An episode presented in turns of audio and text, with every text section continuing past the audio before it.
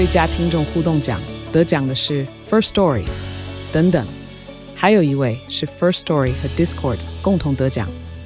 First Story 最新推出的 Discord 整合功能，是为听众管理新标杆，将拥有会员资格的听众自动加入 Discord 群组。这不仅减少创作者的负担，也为听众带来丰富的互动体验，获得全台 Podcaster 一致肯定。体验这个惊人的功能，立刻点击叙述栏连接，让你与听众互动更上层楼。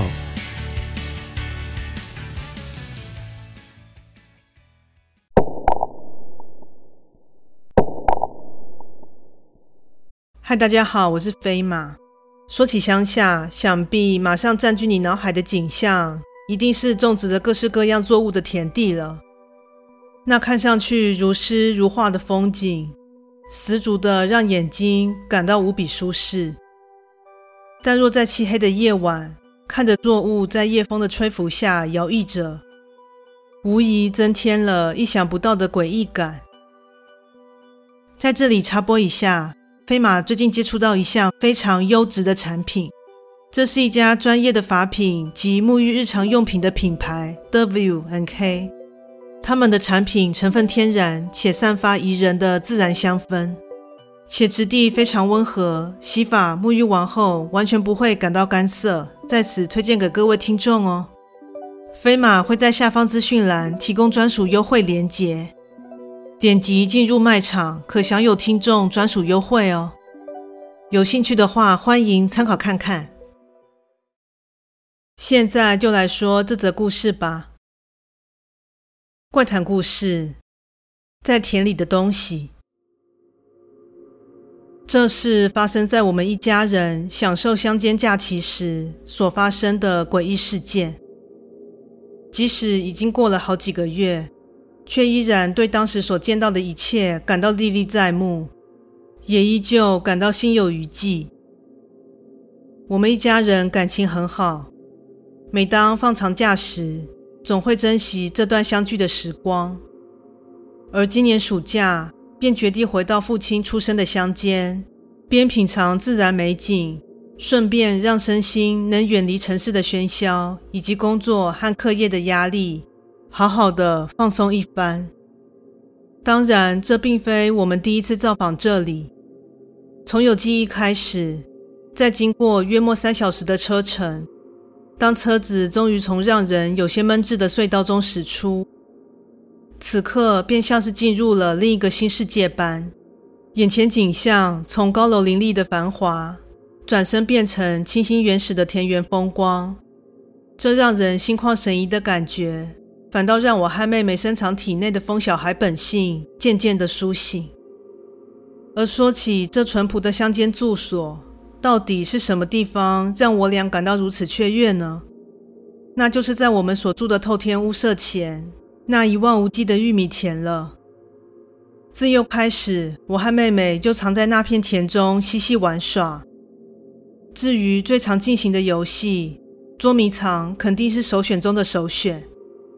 没有任何游戏比隐身在比身高高上许多的玉米田中，一边翻找奔跑、互相追逐对方的身影来得更加刺激有趣。抵达了目的地后，卸下行李，并享受过爷爷奶奶准备的丰盛午餐后，我和妹妹勉强按捺住想玩的心情，写了一会儿暑假作业。黄昏时分，我们便前往镇公所附近的夜市，参加了庆祝丰收的祭典。由于品尝了怀念已久的夜市美食，让我和妹妹都十分开心。当我们回到家，意犹未尽的我和妹妹便决定前往门前的玉米田逛逛。那里虽有路旁微弱路灯的照射，但田里几乎是一片漆黑。奶奶担心我们的安危。便准备了手电筒，还贴心的换上新电池。和家人们再三保证会注意安全后，我们便开心的出发了。这片玉米田与住家仅相隔着前院与一条马路的距离，所以眨眼间的功夫，我们就到了。白天的玉米田看去生意盎然，且高大挺拔的植株让人感到不可思议。而此时呈现在我们眼前的景象，更增添了静谧的诡谲神秘。以我的身高，还无法完美畅行无阻，而身高约一百六十公分的妹妹更不用说了。一进入田中，可说是整个人都被隐没在其中。一开始，我们仅是在前方的空地仰着头，望着满天闪烁的繁星。由于这是在城市中几乎见不到的景象，所以我俩都看得十分入迷。而就在此时，竟发生了不可思议的事件。其中一颗发亮的星星开始移动了，接着竟缓缓的像是坠落一般，以突兀超乎常理的路线，就这样落在玉米田里。而它落定的地方，从闪烁着刺眼强光的状态。很快的便黯淡而去。我揉了下眼睛，以为是自己看错。但当我转头看向妹妹，发现她也是一脸惊奇的看向刚才光源的熄灭处。那是什么啊？萤火虫吗？我问。白痴啊，怎么可能？感觉好像有东西从天上掉下来嘞。难道是外星人不成？我俩异口同声的说道，而就在想着要不要前往一探究竟的片刻，妹妹的好奇心早已比我驱动了好几分钟。当我回过神来，发现他早已半个人都埋在高大的玉米田中了。我们去看看那到底是什么吧。妹妹满脸欣喜的说道：“先跟爸妈他们说一下比较好吧。”哦。看来这里有个胆小鬼耶！你在说谁啊？那来比看谁先到啊！说着，我也义无反顾的追随妹妹进入了玉米田。即使刚才的发光点位在田的中央，离我们有一段距离，但因为我们从小就在其中玩耍，也不乏因为在夜晚疯玩而被长辈斥责处罚的经验，所以在手电筒的照明下。我们驾轻就熟地在其中穿梭，不得不说，此时的气氛真的和白天时大相径庭。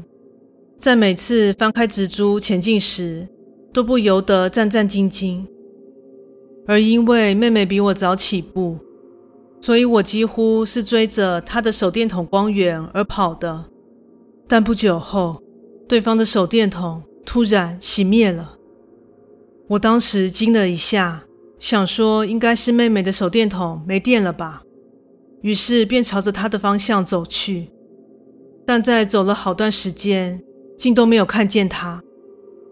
这样的状况让我不由得紧张起来，因为我和妹妹仅隔着几步之遥，在四周晦暗不明的状况下，娇小的她绝不可能还持续前行。接下来，她应该会朝着我所在的光源处走过来汇合才是，所以不可能碰不上她。当下感到大事不妙，我开始边喊着她，边在四周疯狂地翻找搜寻。就在我慌张到一个高峰，正翻开前方的植株时，妹妹冷不防地出现在植物的后面。因为在毫无预警的状况下，于是当场被吓得不轻。如果是平常的妹妹，应该会被我的反应弄得哈哈大笑，甚至还会调侃我一顿。但此时的她却一脸木然地直视着我。哦，是想要吓死我？刚刚一直在找你，是怎样啦？有受伤吗？我边说着，顺势拿手电筒照向他。此时惊觉对方竟然流着鼻血，且脸色极度的苍白。我刚刚看见了那来自天上的发光体哦。此时，妹妹面无表情的用毫无情绪的声调说道：“先不说这个，你流鼻血了啦，刚才摔倒了。”就在我翻找着口袋，想找出一些可以擦拭的东西，此时妹妹却一把握住我的手：“我带你去看看那东西，很让人惊艳的哦。”说着，对方便拉扯着我往田的深处走去。说起那力道之大，让我压根儿不敢相信眼前的人是妹妹。当下心中警铃大作，开始极力的挣脱，但对方别说是有所动摇，反而加强了力道，想逼我就范。情急之下，我抄起手电筒，朝他的后脑勺猛然敲下去。好在奶奶给我们的是大型的手电筒，在拉着我的手松开的同时，我赶紧头也不回的逃跑。就在我上气不接下气，背后也传来紧追而来的声响。正当脑海一片空白，不知该如何是好，此时却听见了来自前方妹妹的叫喊声：“快回来这里，不要回头跑就对了。”受到妹妹的指示，我顿时有了头绪，便毫无悬念地跑出田地，也终于和妹妹会合。你是什么时候？先别问了，回家再说吧。于是我和妹妹有惊无险地回到家里。此时我看向墙上的时钟，惊觉竟已过了十二点。我可不记得刚刚有经过这么长的时间呢。由于家人们都睡了，所以我和妹妹便轻手轻脚地走到厨房喝水。此时我看向妹妹的脸，别说鼻血了，对方可说是毫发无伤。你刚刚不是走在我前面吗？还流鼻血了，这到底是？听了我的问题，妹妹在停顿片刻后说出了她的遭遇。我本来是在前面没错。一开始我还有听到你的声音，但后来背后突然一片寂静，就当我以为你的手电筒是不是故障了而无法前进，所以转头确认你的动向，结果后方除了一片漆黑外什么都没有。朝着你的方向继续寻找，结果你突然从暗中出现，吓了我一大跳，然后就开始莫名其妙的说要带我去看刚刚落下的光源。说什么不看会后悔一辈子，因为当时觉得很奇怪，又觉得你是不是有毛病啊？当下在骂了你智障后，就直接往回跑了。还好我离田边不远，一下子就到了。但就当我回头望向田里，发现你不但一脸苍白，鼻子上还挂着条蠢鼻血，意义不明的笑着。当下就确定那根本不是你。不过好在那东西似乎不能离开田里，因为它看似想过来，但又被限制着。正当我担心起你的安危，还好你就往这里跑过来了。由于经历了这么惊悚的事，我和妹妹基本上睡意全消，所以就这样在房里看着电脑影片，直到天亮。在吃早餐的时候。我们便将昨晚的遭遇告诉他们。当然，长辈们听了后都觉得是无稽之谈，甚至还被爷爷骂说根本不该这么晚到田里去胡闹。就在此事即将不了了之，母亲突然扶起我的左手腕，说道：“你这里怎么淤青了？昨晚在田里弄的？”我朝手腕看去。发现那里正是昨晚被在田里遇上的妹妹抓住的地方。总之，在经过这件事后，我俩再也不敢晚上进到那片玉米田里探险了。